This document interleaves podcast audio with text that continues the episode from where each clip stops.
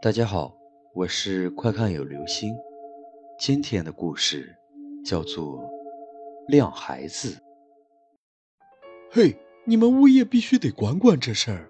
上了年纪的女士似乎很是烦躁，进了物业办公室就大声喊叫着：“十三楼 B 的那两口子太不像话了，他们经常把小孩晾在窗户外面。”小孩子，窗户外面，他有点搞不清楚状况。对对，他们有个一岁多的孩子，也不知道他们怎么想的，经常把那孩子吊在晾衣架上，晾在窗户外面，一晾就是一天，孩子都吓傻了，不敢哭，不敢动的。上了年纪的女士愤愤不平，她也觉得这种事情很离谱，于是答应他一定会去处理。处理完一天的杂物，她敲开了十三楼 B 的门，您好。我是小区的物业管理人员，他礼貌地微笑着。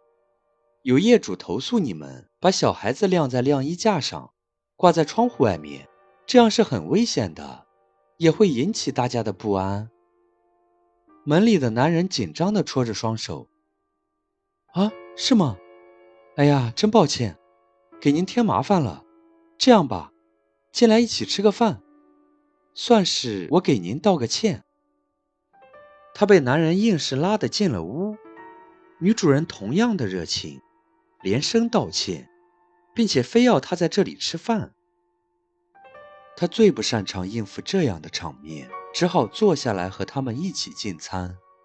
说实话，饭菜都很一般，只有那盆汤是真香，她喝了好几碗。饭后，男主人把正在睡觉的男孩抱来给她看，长得真精神。这孩子太可爱了，这要是摔了，或是吓着了，多不好！以后千万不要做这种危险的动作了。他一边逗着小孩，一边说着：“哎，是的，对对对，我们也是工作忙，有时候太着急了，洗完了就直接晾出去了。”男主人看起来一紧张就想搓手，以后我们会注意的。其实做这种汤呢。食材不一定要风干吹，阴干也是可以的。他还在琢磨男人的话到底是啥意思。女主人已经给他端来了一个饭盒，看你挺喜欢这个汤的，多带一点走吧。这个汤很补的，对小孩子也很好的。他端着汤走到楼下的时候，忍不住抬头看了看十三楼 B 的窗口上。果然又有一个小孩子被晾了出来，他摇摇头。这对夫妻实在是太不听劝了。可是这汤真好喝啊！咂了咂嘴，他疾步向家里走去。他已经忍不住想再尝尝这汤了。